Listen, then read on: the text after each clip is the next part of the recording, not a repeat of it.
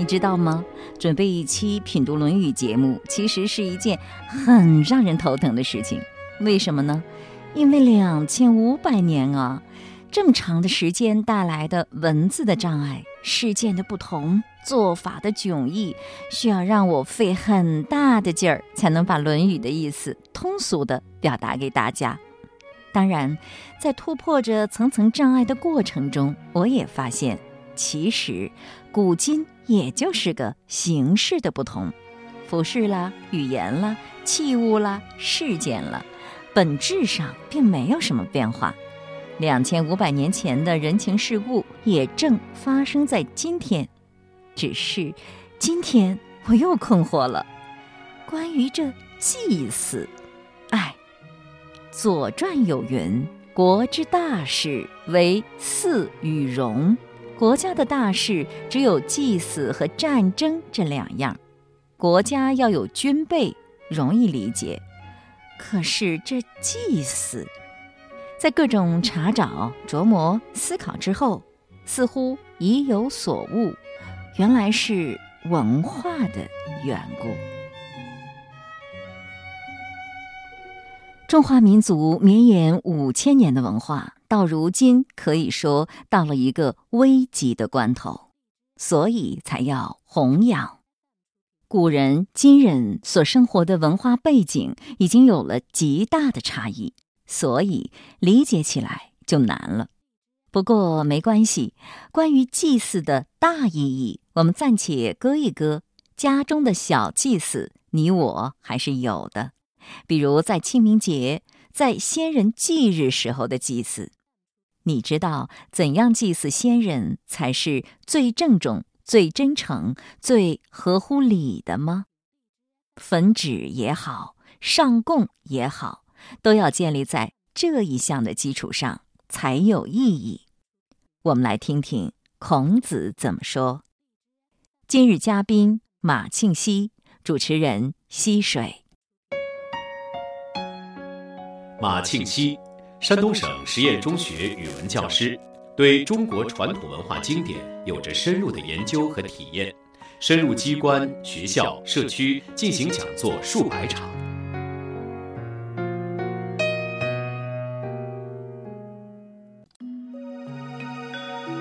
祭如在，祭神如神在。子曰：“吾不欲祭，如不祭。”这句话也是讲祭祀的，祭祀的谁呢？我们看这句话讲祭如在，祭神如神在，后面有祭神，前面这个根据当时的风俗，我们就知道这里是祭鬼如鬼在，那么后边祭神如神在，这样才对起来。所以问是祭谁呢？那就是祭鬼和祭神。鬼是什么呢？不是现在讲的鬼，嗯，妖怪这一些。鬼就是自己家去世的祖先称鬼。你们家的是您的鬼，我们家的是我的鬼，就是这样来称呼。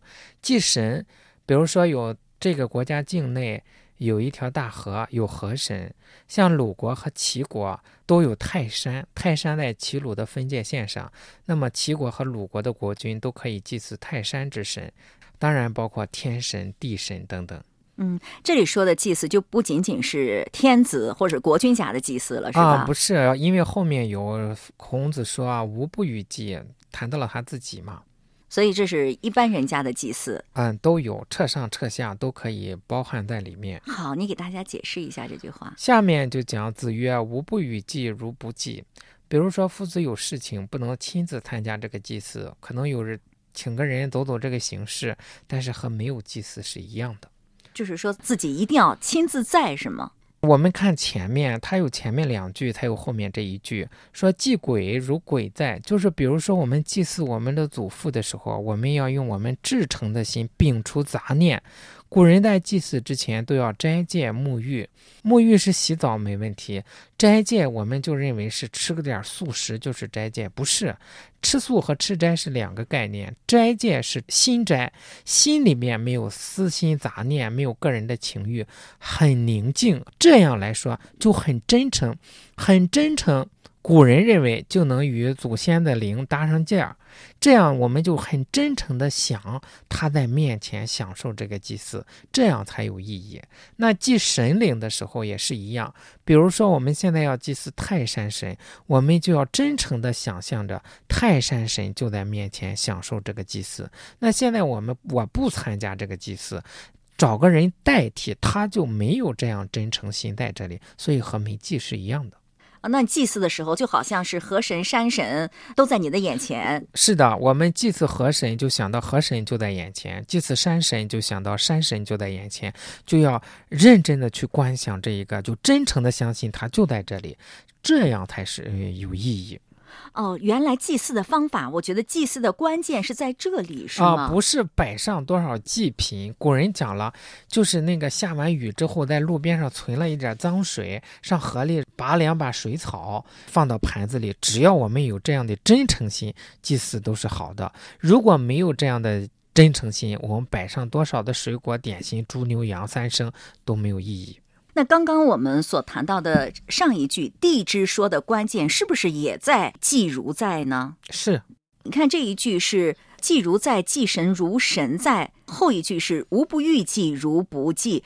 那这句话的关键点是前半句还是后半句？都很关键，因为有前半句，这就是理论要求。哦，哎，祭鬼就要如鬼在，祭神就要如神在，这是一个祭祀应有的态度。那有了这个前提，夫子才说，你看，按照这个标准来衡量，如果我们个人自己不参与祭祀，那和没祭祀是一样的，就找个人去代替啊，是没有什么意义的。比如说，我们祭祀自己的祖父。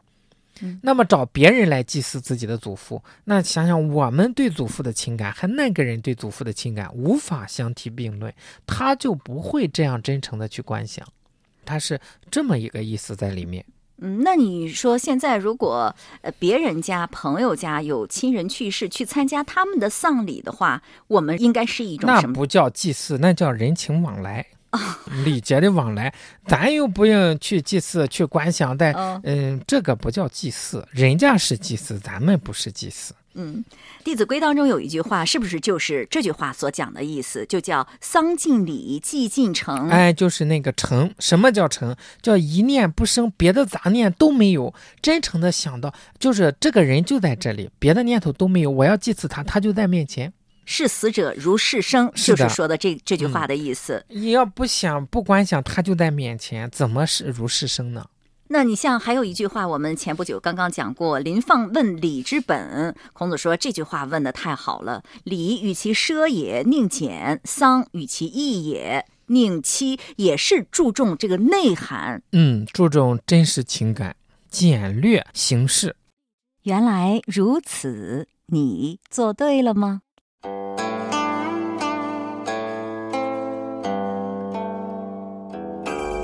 古时候，人们总是相信自己的房子里是有神居住的。房间里的西南角叫奥，那是比较隐身的地方，是尊者所居的位置，通常都在那里供所谓的中溜神。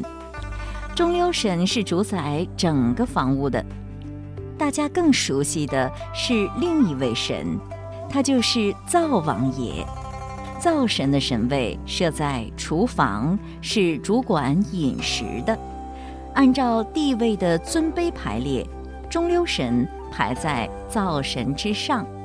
但是，中溜神虽然比较尊贵，要讲实权的话，就不如灶神了。魏国有一位大臣叫王孙贾。有一天，他在和孔子聊天的时候，就提到了这两尊神。王孙贾问曰：“与其媚于傲，宁媚于灶，何谓也？”子曰：“不然，获罪于天，无所导也。”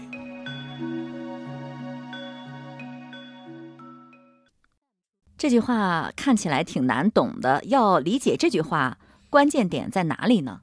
我们关键的还是先要理解这个背景哦，就是孔子这个在魏国的时候啊，魏当时国君是魏灵公，魏灵公他的夫人是男子，他们两个人对夫子还是都比较认可的。虽然不能行他的道，但是还是对夫子这个人给予了很大的优待。尤其是男子，呃，有一回要坐车出去招摇，让大家都看到，他也是想让夫子为自己所用，当然是壮大自己的势力。在这种情况下，王孙贾他是魏国的一位大夫，我们可以想象他为什么跟夫子说这句话，他可能误会了，认为孔子想到魏国来做一个官，所以走了男子的路线。王孙贾是一个权力派啊，啊，那他就跟他讲，他说：“与其媚于傲，宁媚于躁，何谓也？”他不直接说，他说：“与其谄媚傲神，不如谄媚躁神。”这可能当时有这样一句俗语，他就问夫子何谓也？什么意思啊？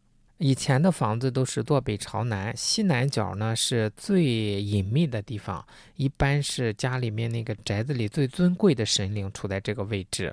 灶就是我们现在讲的灶王爷、灶神。灶神的地位不是很高，但是他很重要，他掌管着一家的饮食。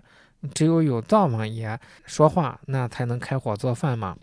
所以说，他这个意思可能就是委婉的讲，说你要是想做官呀，与其去谄媚男子走这样条路线，不如来谄媚我，我掌握着魏国的实际权力。那夫子明确的回复他，不然不是这样的。我们看夫子很少跟一个除了自己弟子之外的人说的这么干脆，他说不然。当然，回答的也是装糊涂，说获罪于天，无所导也。要是得罪了上天，谄媚这个傲也不管用，谄媚造也不管用，没地方祷告。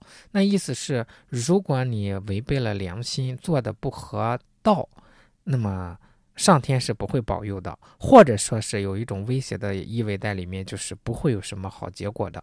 孔子到魏国是想推行他的仁政王道，王孙贾他实际上。不太懂得孔子的来意是吗？他不懂，他觉着夫子就是想做个官，他自己是这种境界，他就揣测夫子也是这个境界。这里呢，就是孔子实际上就拒绝了王孙贾的美意了，是说他自己谁也不讨好。他倒不是说不讨好，甚至是有一点点警告，为人啊不要获罪于天，就是说不要违背天理良心做事情的时候。如果去谄媚王孙贾的话，那就是获罪于天吗？是谄媚谁都不行啊，要秉着天理良心做事情。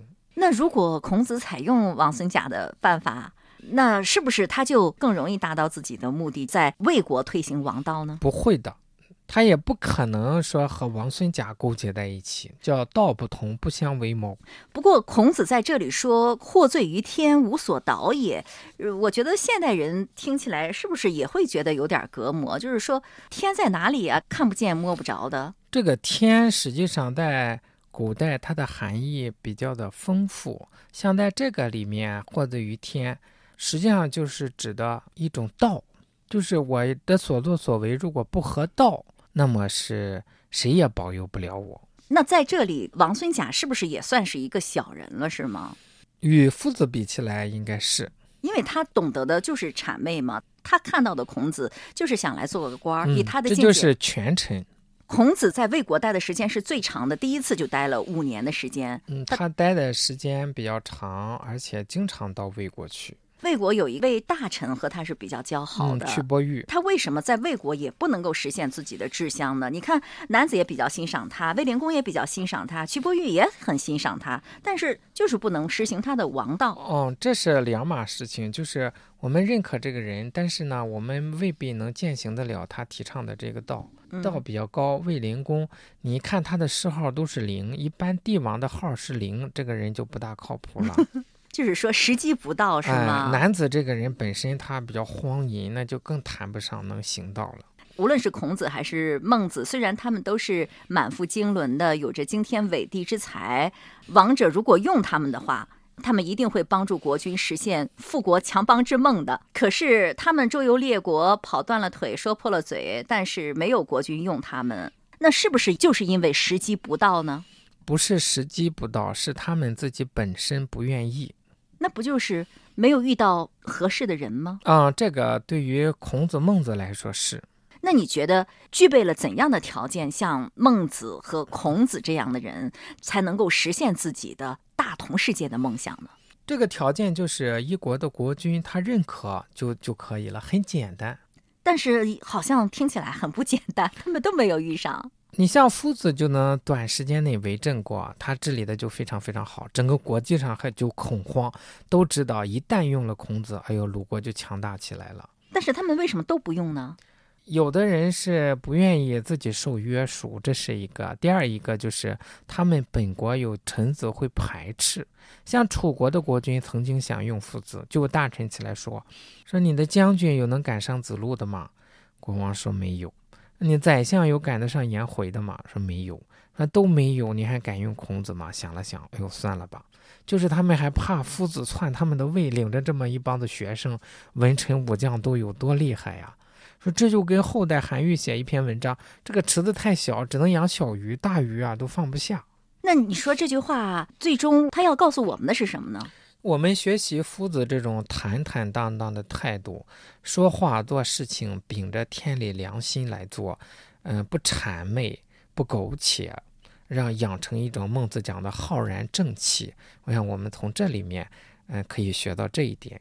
我觉得这句话虽然用的词句和现在有点出入，什么媚于傲、宁媚于躁的，但是本质上应该是非常一致的。我的体会是在现实生活当中，很多人的活法是既要媚于傲，也要媚于躁，是吧？你说咱也没有孔子的推行王道之治，也没有那道德学问，就是过个小日子。很多时候是不是也要委曲求全？即使媚不到傲，也要去媚个躁呢？那还是个人的欲望太多。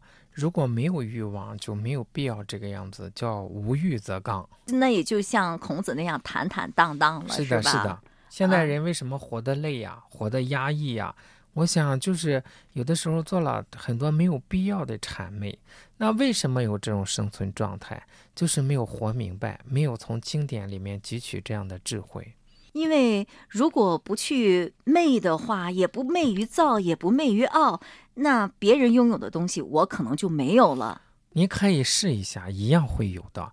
可能这个方面没有，那个方面就多出来，是一样的。比如说，那种坦荡的心境就有了。即便是别人通过媚得到的那些实际的好处，我们可能得到的慢一点、晚一点，但是可能得到的更长久。依然会得到，呃，明了了这一点，才知道是君子乐得做君子，小人枉自做小人。很多机会，很多好处也会得到吗？会的，您可以试一下。好，朋友们，你觉得这句话好懂吗？我觉得吧，说好懂也好懂，说不好懂也确实难懂。其实文字的障碍是好突破的。但是，要让一个人去掉媚骨，确实不容易。人人都知道“无欲则刚”这个词，但是能品尝到这个中滋味的很少，因为要做到无欲，确实很难。但我想，那一定是一种非常好的滋味。你想啊，如果无欲，就能无惧。没有担忧害怕的日子是多么的舒展，多么的坦荡自在啊！你想试试吗？下一句话，子曰：“周见于二代，郁郁乎文哉！吾从周。”这个是讲的周代的礼乐制度。说鉴于二代，二代就是夏商两代，呃，任何一个朝代，它的法律条文也好，礼乐制度也好，都不是像空中楼阁一样没有根本，都是在前代的基础上进行一些加加减减。那么周就是在夏和商的基础上啊加以加工，郁郁乎文哉。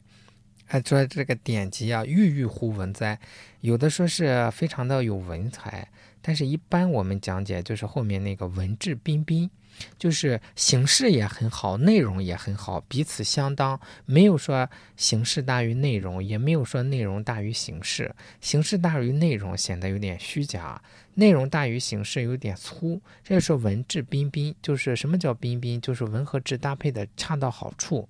那么郁郁乎文哉，就是说文质。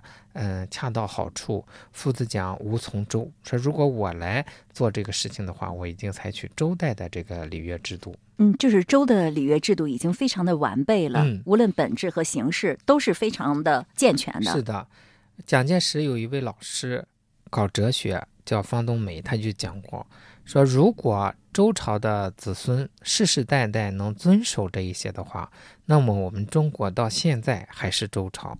哦，那我们现在如果好好的研究一下周礼的话，那是不是我们的社会就会更加的完美了？因为时代已经间隔了这么久，这个时候我们不能把周礼完全的搬过来，应该是在周礼的精神不变的基础上，在形式上要有一些变动。嗯，那周朝的礼仪制度现在都保存在周礼当中吗？嗯，那就是保存的还是很完整的。很完整的。那你觉得现在真正懂得它的人多吗？我自己不懂，所以我感觉别人也不懂，不是别人也不懂，是不敢乱评价。万一别人懂，咱不知道呢。就是说真正搞懂这个周礼是很不容易的。咱都不用说是懂不懂周礼，单纯讲这样的文言文能读懂的都少。现在那你能读懂吗？我没有 读过周礼，我读的是《礼记》呀、《仪礼》啊这一些。我嗯对政治的兴趣不是很大，所以周礼研究的少。那周礼是不是主要是用于从政的？啊、是的，治当时国的嗯，这个周监于二代，这个监应该怎么翻译呢？在这里，应该读鉴吧，就相当于借鉴这个意思。借鉴的意思。嗯嗯上一次我们讲过这一句话，就是“夏礼无能言之，启不足争也；殷礼无能言之，宋不足争也。”实际上，那从今天我们刚刚讲过的这句话来看，那夏礼和殷礼是不是也可以不去研究了？直接我们就就了解周礼就可以了。研究也没得研究，因为没有文献。周礼还我们多少还能看一下这个规模。那这句话如果应用在我们现在的日常生活当中，是不是可以做这样的联想？就是说，我们平常读书学习也要看最精华的、最经典的、经过时间历史检验的优秀的东西。否则的话呢，如果把那些繁复庞杂的事物不加检责的一并拿来去研究的话，会浪费很多时间。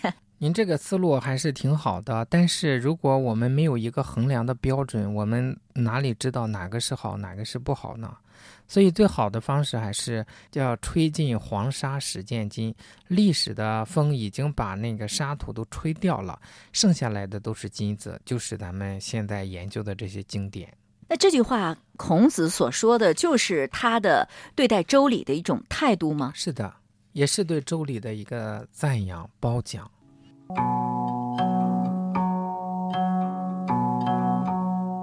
在周朝伊始，周公就是周文王的第四个儿子。他以夏商礼乐为基础，进行了一番整理改造，创建了一套适合那个时代并具体可操作的社会典章制度和行为规范，把社会生活的方方面面都纳入了礼的范畴。内容包括饮食、起居、祭祀、丧葬等等，也就是上至天子、王公大臣，下至黎民百姓，从家国大事到普通百姓的婚丧嫁娶、日常饮食起居，都有一套标准做法。不同的人在做具体的事的时候，按照相应标准来做就可以了。